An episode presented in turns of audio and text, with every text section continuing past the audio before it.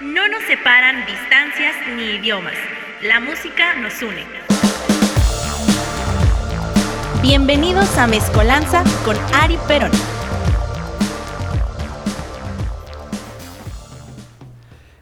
4.09 de la tarde, querida familia. Estamos totalmente en vivo y a todo color en esto que se llama Mezcolanza a través de Radioland. Y bueno, aquí tenemos un pequeño mensaje del iTunes en la escaleta por alguna razón mórbida y perturbadora que dice no se puede sincronizar tu iPhone, porque aquí usamos iPhone, cabrón. No sé qué se use en otras estaciones de radio por internet, pero aquí iPhone manda. Y bueno, familia, antes que nada agradecerle al chino que está aquí presente en la producción y controles de este espacio, a Rafa que está en Pachuca Hidalgo, sigue en la pizca de jitomate y pues nada, estamos aquí de regreso otro jueves más a todo color. Y el día de hoy nos vamos a ir muy rápido porque vamos a hablar de mierda extrema, mierda rápida y feroz para aquellos que amamos quebrarnos el cuello, la nariz, las costillas, etcétera, en el pogo, en el mosh, el circle pit, el slam, etcétera. Y es que vamos a hablar acerca del hardcore punk. Vamos rápido a la historia y aspectos generales. Se originó en Estados Unidos y posteriormente en Reino Unido a finales de los 70 Se caracteriza por ser la evolución de los aspectos, una disculpa, más enérgicos del punk. Los tempos y compases son muy rápidos, los ritmos de baterías muy veloces y agresivos por lo general de 180 a 200 pulsaciones por minuto. Las líneas de guitarras ejecutadas velozmente y con pocos arreglos amplificadas y con distorsión, el bajo eléctrico por lo general dobla los acordes de la guitarra, sin escalas, ocasionalmente son con octavas, que es lo que hace que el bajo sea más notorio en estos géneros, a diferencia de otro tipo, ya sea metal, ya sea rock, ya sea reggae, o bueno, no, en el reggae no aplica tanto, en el reggae sí hay más presencia de bajo que de guitarra, la guitarra es más pan, pan, pan, más aburrido, uno o dos acordes. Pero bueno, por lo general en el reggae y en el hardcore punk, en el punk, el hardcore, el bajo tiene una presencia más notoria, lo cual eh, personalmente me resulta a mí maravilloso. Me encanta escuchar el pinche bajo en vivo y a todo color. La voz es casi gritada, rápida y las canciones suelen ser cortas, efímeras, brutales, a lo que va, sin mayor arreglo. También del hardcore han surgido varios géneros y subgéneros musicales. Casi todo lo que termina en core eh, es gracias al hardcore. Metalcore, deathcore, madcore, greencore, trashcore. Eh, y saliéndonos un poquito del tema, el power violence, que es algo que personalmente también me gusta bastante, etcétera, etcétera. El término se generalizó sobre todo después de la aparición del LP de DOA Hardcore 81, que describía perfectamente a la nueva generación de punks. Todos huelen a jerga, ¿no? Si eran en los 70s, 80s, 90s, 2000, 2010, 2020, todos, absolutamente todos huelen a jerga. Eh, y tienen los pantalones duros de tanta pinche puta mugre. Así que no, no se preocupe tanto. Pero hay que tomar como referente este disco importante, Hardcore ED1, ya que describía perfectamente pues esta nueva oleada de punks con olor a jerga y verga. Este subgénero, el hardcore punk, al igual que el propio punk, se debe en parte a The Ramones, a The New York Dolls, The Damned o los Sex Pistols, quienes sentaron las bases para el punk que más tarde sería influencia para el hardcore y todos sus subgéneros. Una de las bandas de punk rock de los 70s que más influenciaron sobre el hardcore punk fueron los británicos de Damned, que destacaron por su velocidad, pequeños riffs y suciedad musical, así como también suciedad personal, ¿no? es un aspecto relevante.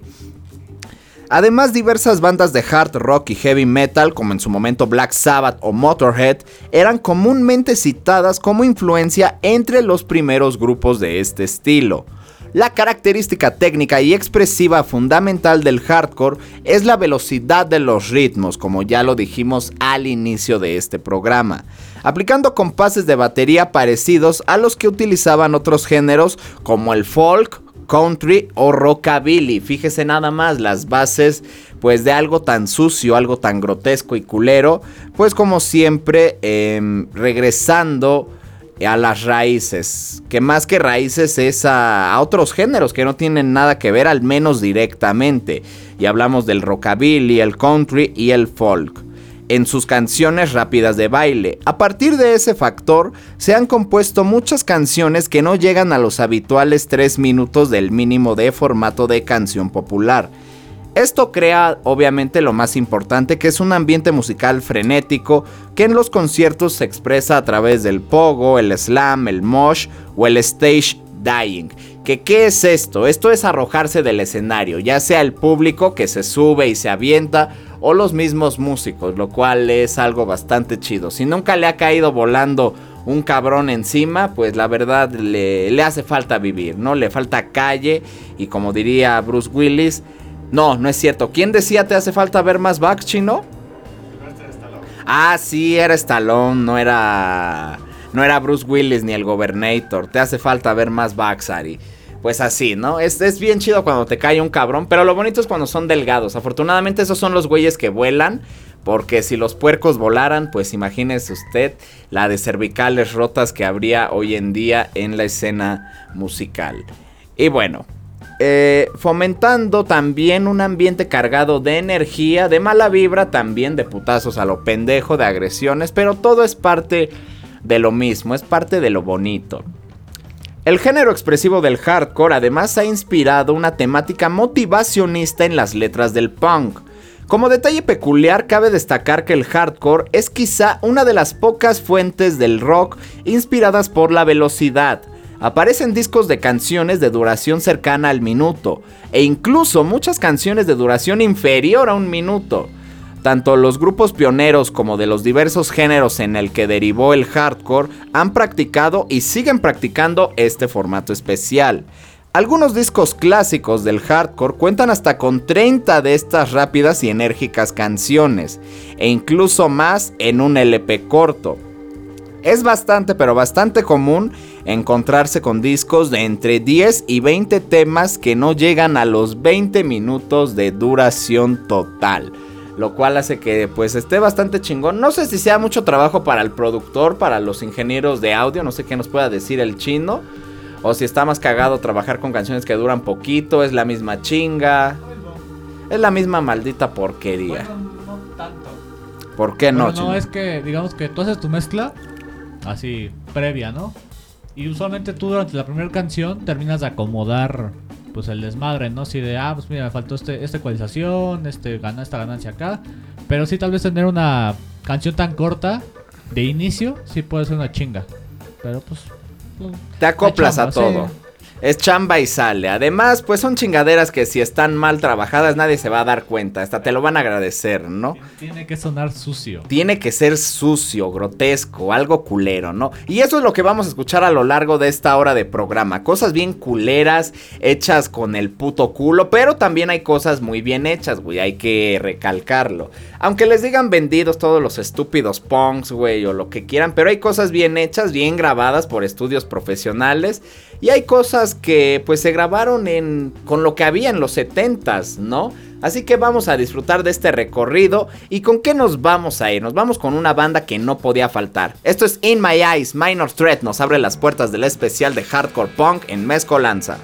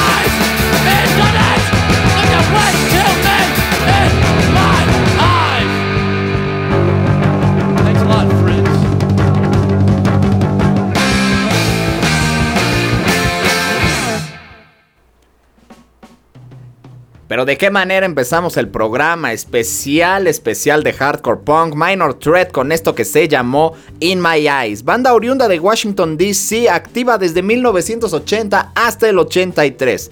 Su actividad musical fue relativamente corta, pero pese a eso su influencia en la escena punk mundial es enorme, si no es que gigantesca, la verdad. Así que bueno, tanto musical como ideológicamente, son responsables de expandir el do it yourself, hágalo usted mismo, pinche huevón maldito, dentro del underground americano. Con ejemplos claros como la distribución y grabación de su música, la cual era grabada por sus propios medios, ya que Ian McKay y Jeff Nelson eran dueños del sello discográfico Discord.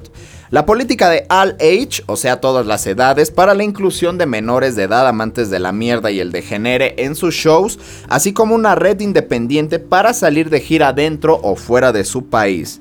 Su estilo se caracterizó eh, por canciones con mensajes directos en sus letras, tocadas muy rápidas, algunas veces en menos de un minuto, pero poco a poco fueron alargando el tempo y dotándolas de una mayor complejidad compositora junto con la relocalizada banda en Nueva York Bad Brains y los californianos Black Flag, además de otros grupos de otras escenas, como ya dijimos, California, Boston, Chicago, Nueva York y Portland, Minor Threat estableció el sonido estándar para muchas bandas de mediados de la década de los 80s y 90s además de ser una influencia determinante en el desarrollo de diversos movimientos y géneros musicales como el Youth Crew, el grunge, el skate punk noventero, el post-hardcore y el trash metal. Sin lugar a dudas, eh, son importantes, son muy citados los Minor Threat. Ustedes saben que no soy tan fanático de poner cosas obvias, pero hay cosas que se deben de poner sí o sí, cabrón. No es por no darle apoyo a los grupos que también existieron eh, durante estas décadas, pero hay sonidos que, como ya lo dije, sirvieron de base para todas estas bandas y eso se tiene que agradecer. Tres años de actividad. ¿Tú qué prefieres, chino? Aunque obviamente los géneros no son iguales, el público es diferente, algunos se bañan, otros no. Eh, principalmente los de Monterrey, pero ya hablaremos de eso en otro programa o en otro bloque. Pero prefieres una banda que se vaya habiendo estado en su punto más alto y después va y sea un año, un mes, tres años, o que sigan como Panteón con 30 años o 35 o hasta 40 años como el PRI de México. Pues supongo que también el grupo y la aceptación del mismo lo dará, ¿no? O sea, yo creo que ya, hay bandas que ya, por favor, ya no toquen. como Interpoliester. Interpol también ya se ha cansado de tocar aquí, Caifanes ya por fiedad ya no toquen. Pero hay bandas que todavía se respetan tocando, ¿no? Eh, Café Tacuba todavía es agradable verlos. No sé, mm, tal vez uno más internacional, Franz. Todavía es aceptable verlos. ¿Cuántos años tiene Franz Ferdinand?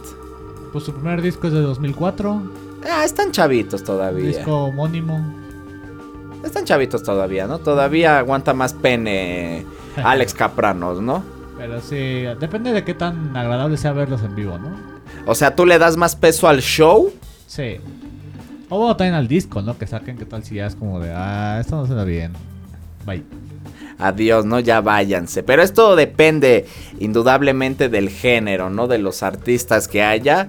Pues no sé, usted decide si es fanático del hardcore punk, del punk así como su locutor en turno, o le gusta más otro tipo de música, pues díganos nos puede comentar aquí en el Twitch. Estamos en el Twitch, ¿verdad, Chino? Estamos en vivo en Twitch, así que ahí déjenos sus comentarios. ¿Alguien nos está viendo antes de pasar con la siguiente canción? ¿Hay algo que valga la pena en Twitch? Sí, hay dos personitas. Hay dos. Alice Hydra, Casino Tanks y Madison. Alice, no entendí qué madres nos contestó. ¿Dijo casi no? No, eh, es casi no Tanks, otro usuario. Ah, Alice y Casi no Tanks. Ah, bueno, saludos a ellos dos, gracias por estar aquí. ¿Eh? Madison. Madison, el Madison Square Garden. Gracias a esos dos cabrones que están aquí. Nos vamos con la siguiente canción. Esto es Stepping Stone Minor Threat.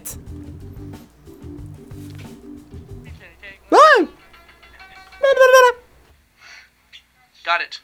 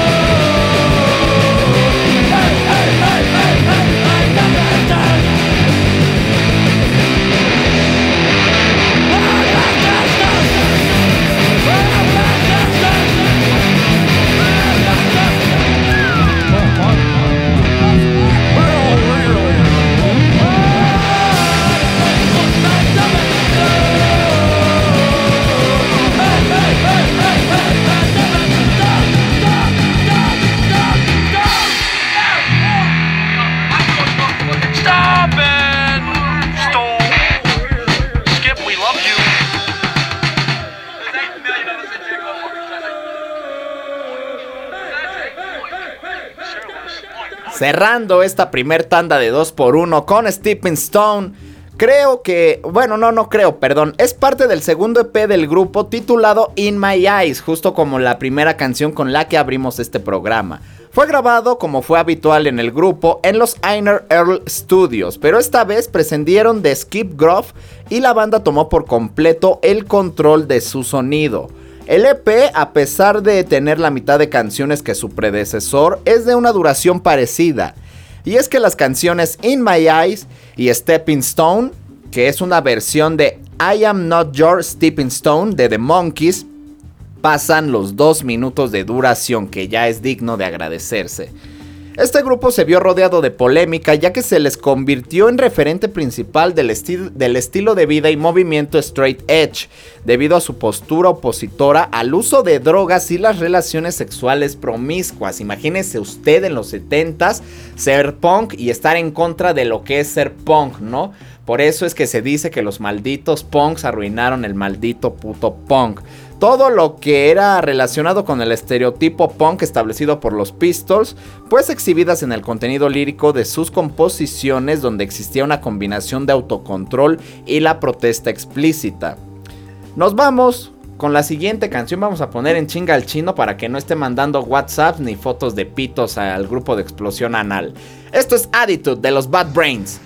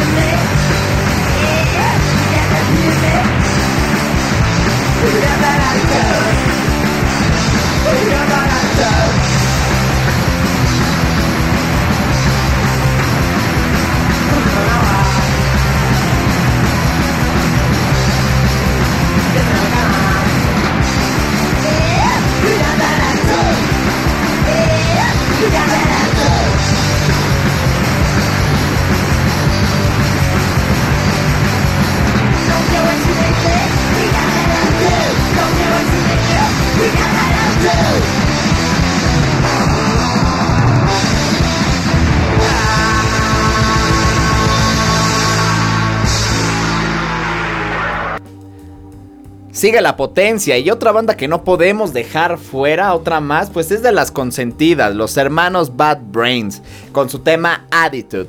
Grupo formado en Washington en 1978, reconocido como una de las primeras bandas de hardcore punk, aunque en su repertorio aparecen otros estilos como reggae y metal.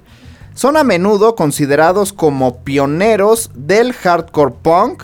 Em, a pesar de eso, la banda rechaza el término hardcore para describir su música en general. Los miembros de la banda son practicantes de la religión que ya deben intuir si les gusta pues esto del hardcore punk, los hermanos, etcétera, son Rastafaris, aunque ya existían desde 1976 como grupo, porque como personas, pues desde antes, ¿no? Por si usted es algo corto de entendimiento, para no decirle pendejo, ¿verdad? Ya existían como grupo desde el 76. Los miembros de Bad Brain se conocieron en el suburbio de District Heights, Washington, D.C., Maryland. El guitarrista Gary Miller, alias Dr. Now, ya había tocado en el bajo en varias bandas funk de la zona. Y entre esos cambios de banda conoció a Daryl Jennifer, quien más tarde sería el bajista del grupo. Luego se les unieron los hermanos, los más indomables de en la formación de Bad Brains, Paul alias HR y Earl Hudson, voz y batería respectivamente. Así que comenzaron como una banda híbrida jazz funk llamada Mind Power. Al cabo de varios meses, un amigo los metería dentro del punk al escuchar a Dead Boys y tras ello se transformaron totalmente y cambiaron su nombre a Bad Brains por el título de la canción de Ramones. Todos hemos tenido ese amigo mala influencia, ¿no? Que nos lleva hacia algún lado y nos transforma completamente. No sé en su caso quiénes habrán sido, güey, pero... Pero es chido, ¿no? Es chido cuando nosotros estamos acostumbrados a algo y, oye, vamos a ver esto, vamos a hacer aquello, vamos a patinar, vamos a oler chemo, eh, X o Y, y pues te cambian totalmente la vida, ¿no? Es algo bastante cagado. Por eso es que este programa es defensor de que usted abra sus oídos, ¿no? Diría su majestad imperial Silverio. Caballeros, abran su mente, tanto como su bragueta. Mujeres, abran su mente, pero no más que sus piernas. Palabras hermosas de un hermoso cabrón. Continuamos con la historia de los hermanos Bad Brains. A principios de 1978, los miembros del grupo vivían juntos en una casa en Byway, Maryland, que Doc consiguió gracias al manager de Rustler Steakhouse, donde trabajaba HR y Daryl. También consiguieron trabajos, pero no duraban mucho, por lo que terminaron lavando autos. Earl trabajaba lavando ropa en un hospital. Más adelante, HR entró a trabajar en Atlantic Research and Development, una fábrica de bombas que manufacturaba Stinger y misiles MX. Darryl, sin permiso de conducir, pasaba a buscarlos a medianoche para ir a ensayar a casa en Byway. Imagínense qué punks eran estos cabrones, ¿no? Son todavía. Para comenzar a hacerse conocidos, realizaron carteles y dieron conciertos gratuitos en el sótano de su casa. También vendieron ellos mismos su demo. Posteriormente tuvieron una gran demanda en los conciertos punk de DC. Antes de dejar DC a finales de 1978, los Slicky Boys les recomendaron que grabaran sus canciones en Inner Air Studios en Arlington, Virginia, que es el estudio de los Minor Threat donde ellos grababan. Así que vean cómo va ligado toda esta hermosa historia, todos estos músicos. Cuando hay o había apoyo en las escenas, ¿no? Que ahora se habla tanto de apoya tu banda, apoya a tus músicos. Eh, no sé, chino, si has escuchado otro tipo de comentario así, güey. ¿Eh? A salvar la escena. A salvar la escena, no mames, qué catarros, qué catarros, de verdad. Eso es, es horrible escuchar y leer eso, sobre todo porque la gente cree que solo debemos de apoyar porque sí, o porque en nuestro caso el producto es mexicano, ¿no? Porque son independientes, porque están con X o Y disquera. Pero no, cabrón, no se apoya a nadie por su lugar de origen se apoya a alguien, eh, hablando exclusivamente de música, porque es una propuesta, no vamos a decir nueva, porque ya nada es nuevo, pero sí al menos llamativa, algo chido, algo relevante. Pero bueno, ya vamos a hablar de eso un poquito más adelante. El punto es que después de grabar en Inner Air Studios, eh, se grabó en junio del 79, que creen que fue el resultado de esta sesión? Pues Black Dots. Black Dots fue el resultado que es su primer disco de los Bad Brains que se lanzó en el 79, solo un año después de que se hicieran punks los Bad Brains, así que imagínense qué chido. Nos vamos con la siguiente canción y esto es Don't Need It. Estás escuchando a Bad Brains en Mezcolanza a través de Radioland.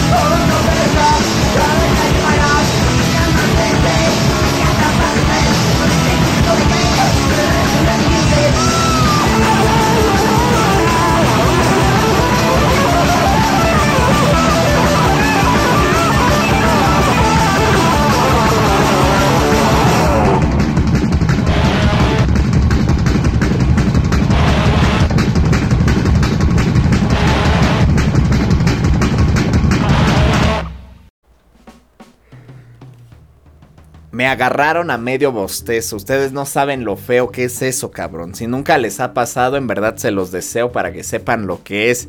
sufrir que te agarre el bostezo y ya tengas que regresar al aire. Qué culero se siente. Pero bueno, rápidamente, así como pusimos la canción, así estamos de regreso. Fast, hijo, fast. Rápido, rápido.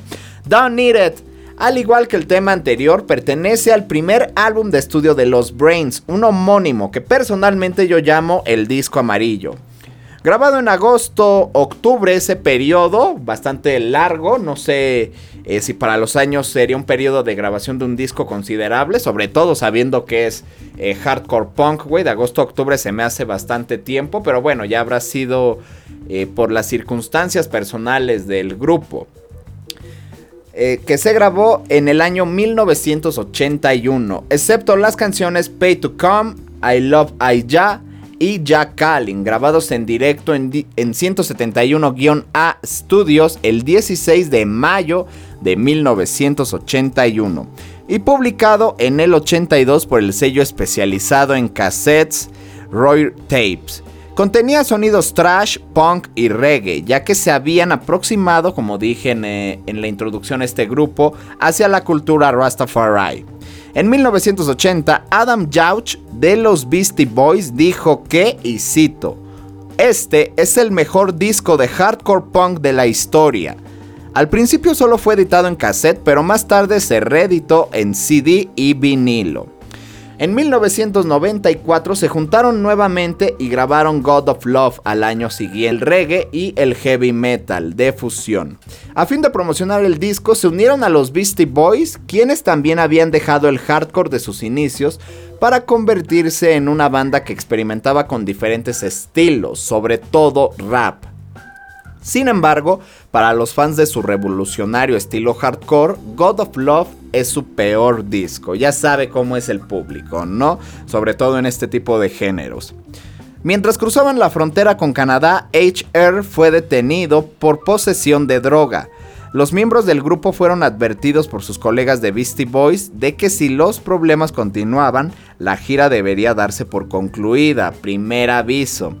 Tras ese incidente, HR golpeó brutalmente a su manager antes de un concierto e intentó matar a su hermano, el baterista de la agrupación. Ahí no sé si decir segundo aviso, ¿no? De los problemas en el grupo. Y bueno, durante una actuación en esa misma gira, porque siguió la gira aún después de un intento de homicidio y una brutal vergüenza al manager, güey.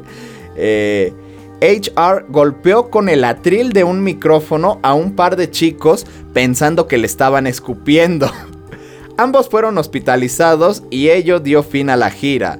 Así que después de, pues se imaginará el escándalo, el aplauso, la risa, todo lo que haya pasado. Eh, pues se le detectó a HR un nivel de esquizofrenia medio. Es enfermo mental el pobre viejo HR. Eh, ¿Y qué pasó ya después de eso? Viendo el fracaso de la gira, se disolvieron aparentemente de forma definitiva, pero al igual que el cáncer volvieron. En el 2001 se reunieron para un concierto bajo el nombre de Soul Brains, tocando los antiguos temas con el furor de aquella época original del punk. Y si no me equivoco, tocaron hace unos 4 o 3 años, porque tengo un colega de prensa, eh, Dani Galindo, que le mando un abrazo a mi querido Dani, Salcero y Punk también, que se los fue a ver a Inglaterra. Y ahí estaban los Bad Brains, o al menos fotografió a HR. Lo cual, pues ya siendo la voz, pues eres el 80% del grupo. Dependiendo si hay otro integrante eh, con carisma, ¿no? Con actitud. Pero también lo fotografió. Súper viejo, pero el hermano todavía está en el escenario. Y se ve que está en tratamiento. Digo, para poderse subir a un escenario y no agredir a nadie es porque lo tienen bastante medicado al viejo HR. Pero siempre se agradece. Se agradece, no que terminen enfermos mentales, claro que no, eso no se agradece. Pero se agradece que al menos después del tiempo, pues puedan mantenerse en un escenario y que la gente les reconozca y les agradezca pues lo que han hecho por todos estos géneros, que no es lo menos, es grandísimo el aporte que han hecho por la música. Nos vamos con la siguiente canción. Agárrese el calzón porque se le va a caer. Esto es Doomsday de Discharge. 4.42 de la tarde.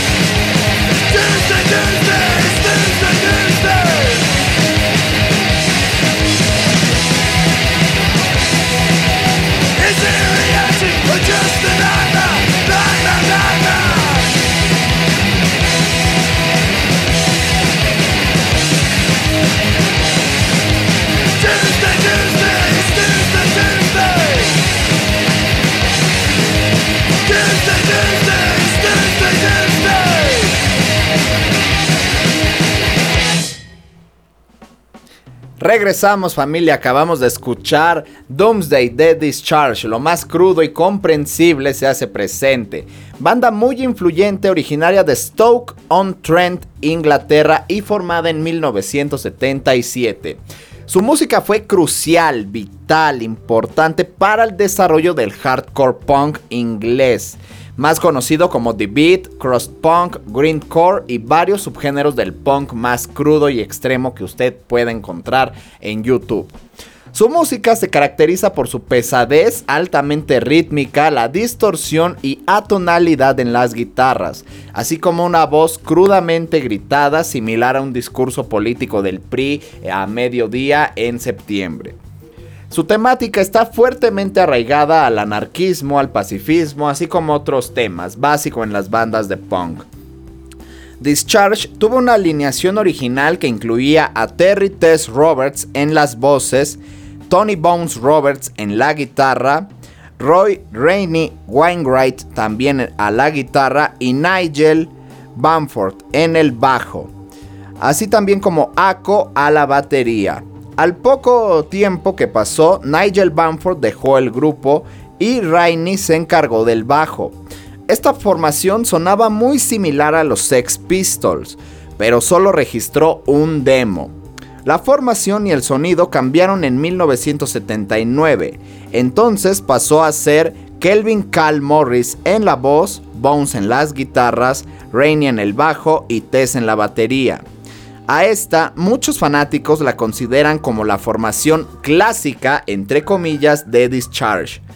El pesado, retorcido y demoledor sonido de la guitarra, así como los antimelódicos gritos y chillidos del vocalista de esta nueva alineación, llevaron a la banda a ser conocida como una de las principales influencias de lo que sería posteriormente el trash. Sus canciones giraban en torno al anarquismo, la libertad, el pacifismo, y sus temas trataban de mostrar las terribles consecuencias de la guerra nuclear y la enferma sociedad consumida por el capitalismo que a día de hoy pues lo podemos eh, ver, ¿no? Podemos verlo con el cambio climático, las olas de calor de 40 principalmente en Reino Unido, así como en Europa, la falta de agua, etcétera, etcétera. El tema que escuchamos, Doomsday, pertenece al disco debut de los británicos, Hear Nothing, See Nothing, Say Nothing, lanzado el 21 de mayo de 1982 por el sello Clay Records. El disco fue muy importante para la escena hardcore británica y para la evolución de subgéneros extremos tanto en el metal como en el punk. También marcó el camino e influenció a géneros como el thrash y el black metal.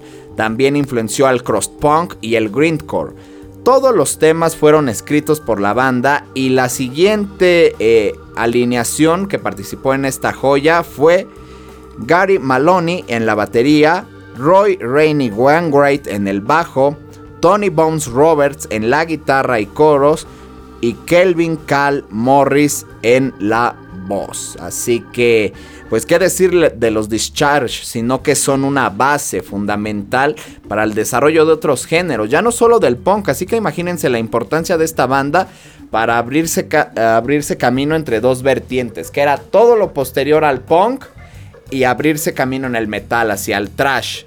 Eh, que bueno, el pasado fin de semana, si no me equivoco, fue el concierto de Max e Igor Cavalera en el Circo Violador. Y pues lo lindo, lo más lindo de toda esa velada, escuchando el emblemático Roots, eh, fue ver la guitarra de Max con un sticker de Discharge. Creo que de las cosas más bonitas que se puede ver en la música es cuando un músico tiene en su instrumento una estampita de otro grupo, güey, de algo que le guste. Creo que es un muy buen reconocimiento y es algo súper, súper verga. Nos vamos con la siguiente canción. Esto es Hate Bomb. Estás escuchando a Discharge en Mezcolanza.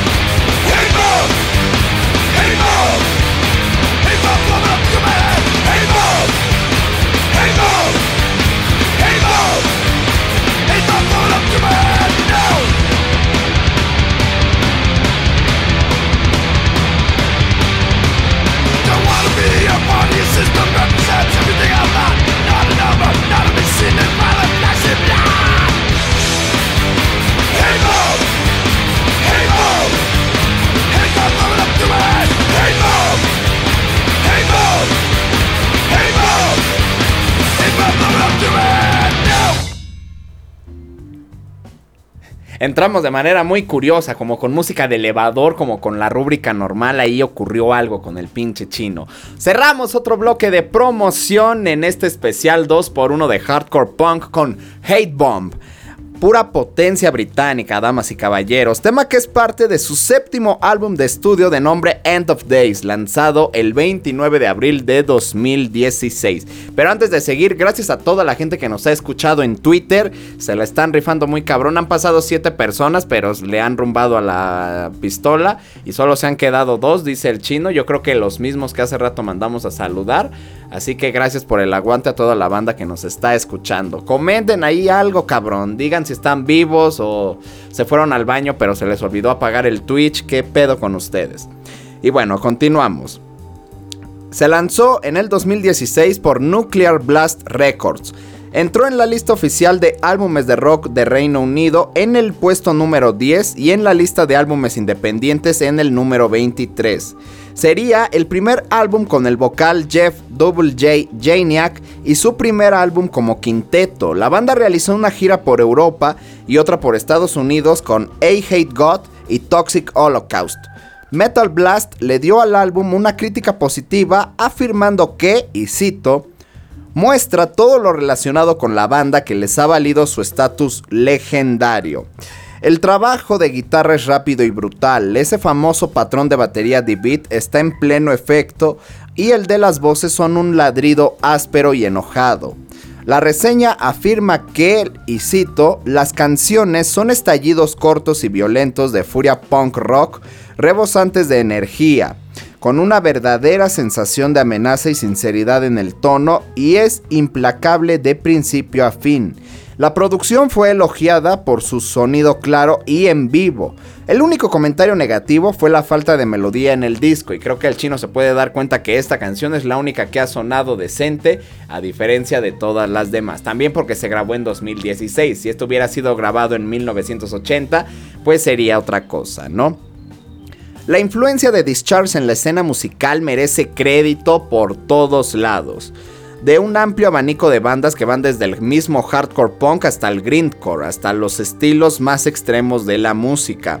Metallica alguna vez grabó un par de covers, estos fueron Free Speech for the Dump y The More I See para Garage Inc., un disco de estudio completo exclusivamente por covers, así que imagínense nada más.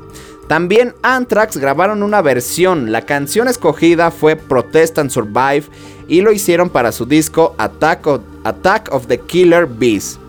Monster Voodoo Machine le puso como nombre a su segundo álbum State Voodoo State Control, en homenaje a State Violence State Control.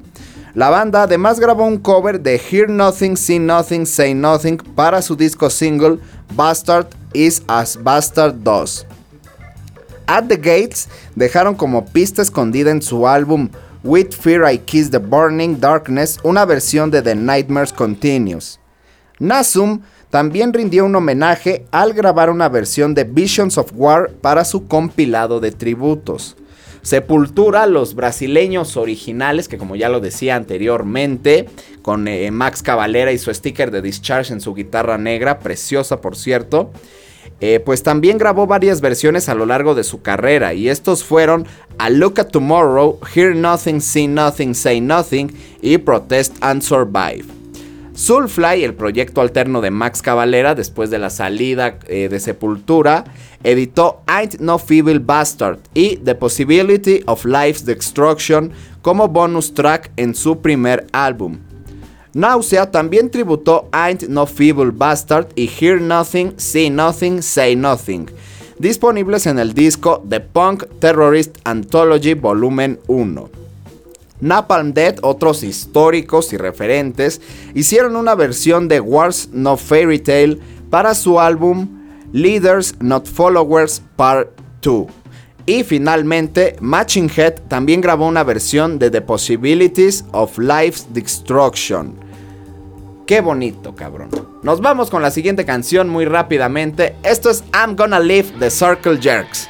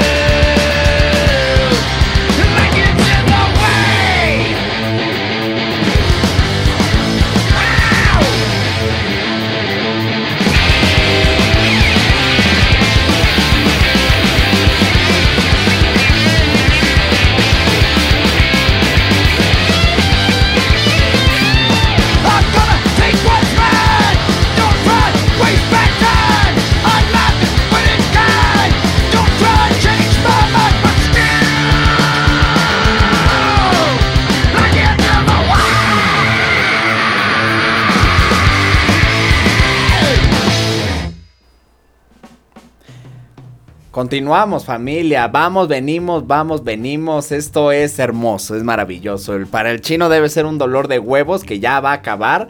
Y no sé si sea equivalente a apretar unos huevos, no sé si eso sea lo que siente el chino en esta ocasión, pero ya me lo acabamos, chino, ya. Ya no te falta mucho para sufrir. Aunque la voz no es fuerte, el ritmo sigue siendo apto para reventarnos con alguien. I'm Gonna Live the Circle Jerks, grupo formado en Hermosa Beach, California por Keith Morris y Greg Hudson en 1979. La banda abanderó junto a Dead Kennedys y Black Flag la escena musical hardcore californiana de finales de los 70s. Desde su creación, el grupo ha sufrido dos rupturas en el 89 y en el 96. La primera de ellas tuvo lugar en teoría en el 87, tras el lanzamiento de su quinto álbum de estudio, 6. Hudson, que en el 84 alternó a los Jerks con Bad Religion, decidió continuar eh, de gira con la banda de Greg Graffin, así que los Jerks se desintegran. En el 94 se reunieron y grabaron Oddities, Abnormalities and Curiosities, sexto álbum que salió un año después al mercado. Sin embargo, en el 2000 se le diagnosticó diabetes a Morris, cantante y líder del grupo, por lo que volvieron a detener el curso del grupo. Al año siguiente, tras la recuperación de Morris, Circle Jerks regresa a los escenarios y graba en 2005 un álbum en directo para Kung Fu Records, The Show Must Go Off, que forma parte de las exitosas series de discos del sello punk de Joe Escalante. En el 81 la banda aparece en el documental de Penelope Stefferis, The Decline of the Western Civilization, un clásico de culto grabado entre el 79 y el 80 que muestra el día a día de la escena punk californiana que se estaba viviendo en esos momentos. Circle aparecen actuando en una de las míticas salas punk, el Starwood. El material es una de las pocas, pero muy que muy pocas imágenes que se tienen de la formación original tocando en directo, lo cual es pues un tesoro, sobre todo para el punk, el hardcore punk, el metal, ver a las agrupaciones originales. Por eso se les dice que apoyen la escena, güey, porque puede que les guste, pero después se separan y ya nada es igual. Nos vamos con la siguiente canción. Vamos a despedir a los Circle Jerks con esto que se llama Parade of the Horribles.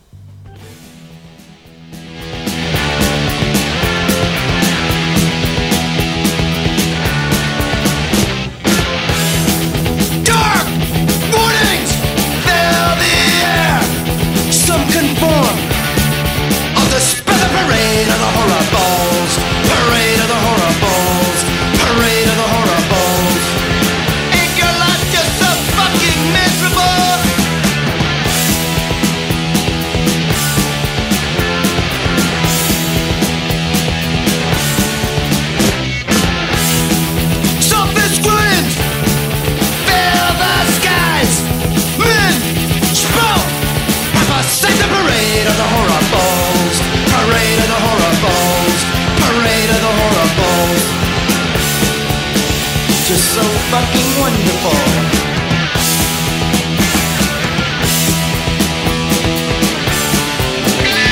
The sea will overflow, the seeds you plant will grow, the livestock all they kill, the fresh water won't distill.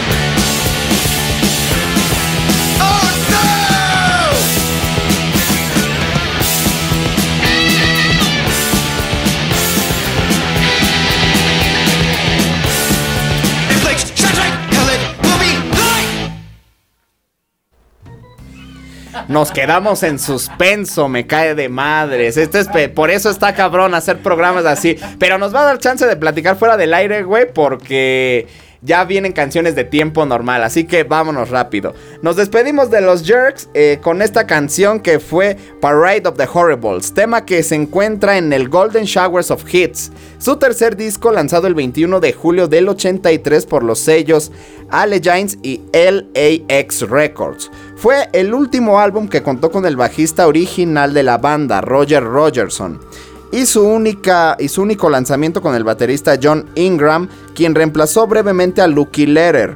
Después del álbum, la música de la banda tomó una dirección diferente en su próximo álbum, Wonderful, de 1985. Los inicios de este grupo se remontan a Black Flag, una de las bandas fundamentales del punk. Morris fue el primer cantante de esta banda y grabó con ellos el legendario Nervous Breakdown en el 78, el primer material del grupo. En el 79 Morris abandonó a Black Flag, qué pedazo de pendejo, la verdad, para formar Circle Jerks junto a Hedson, guitarrista que había tocado en bandas como Red Cross. Así que a ellos se le sumó la entrada del bajista Rogerson y el bajista, el baterista, perdón, Lucky Lerer. Así que imagínese usted cómo todo está ligado. Nos vamos con la siguiente canción. Esto precisamente es de Black Flag y es un clásico. My War.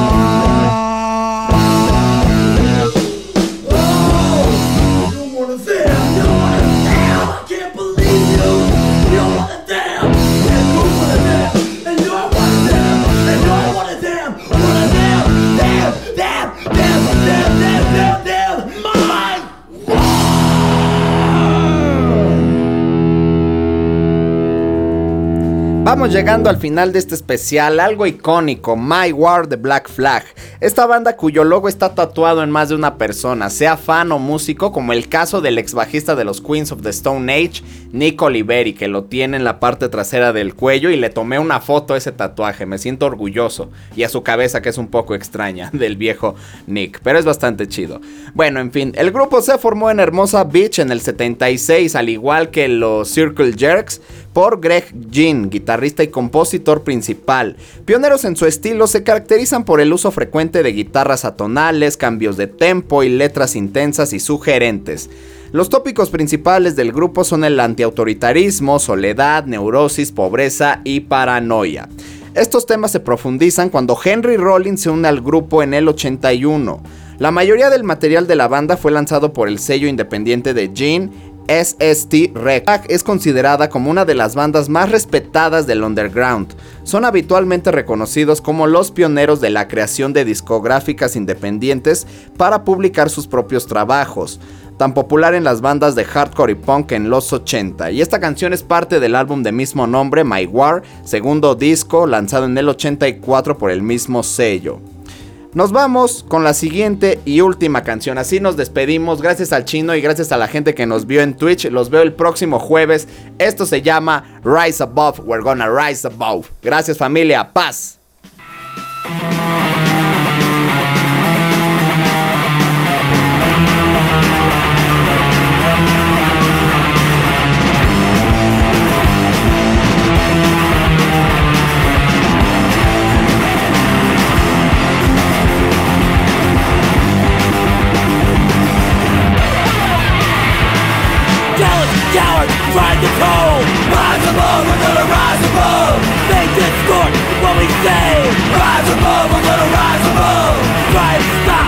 We do Rise above, we're gonna rise above. When they can't do it themselves. Rise above, we're gonna rise above. We are tired of your abuse Try to stop us It's no use.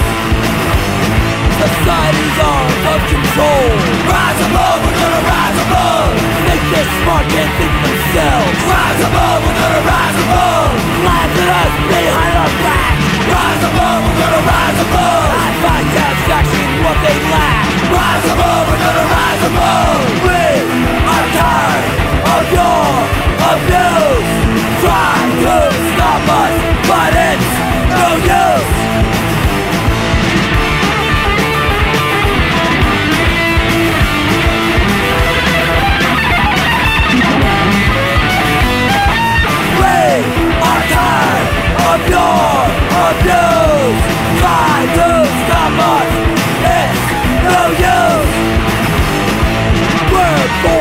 Rise above, we're gonna rise above I am gonna have my chance. Rise above, we're gonna rise above We are born with a chance. Rise above, we're gonna rise above And I am gonna have my chance. Rise above, we're gonna rise above We are of your abuse.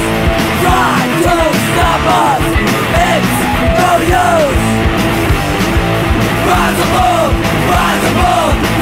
above, we're gonna rise above We're gonna rise above, we're gonna rise above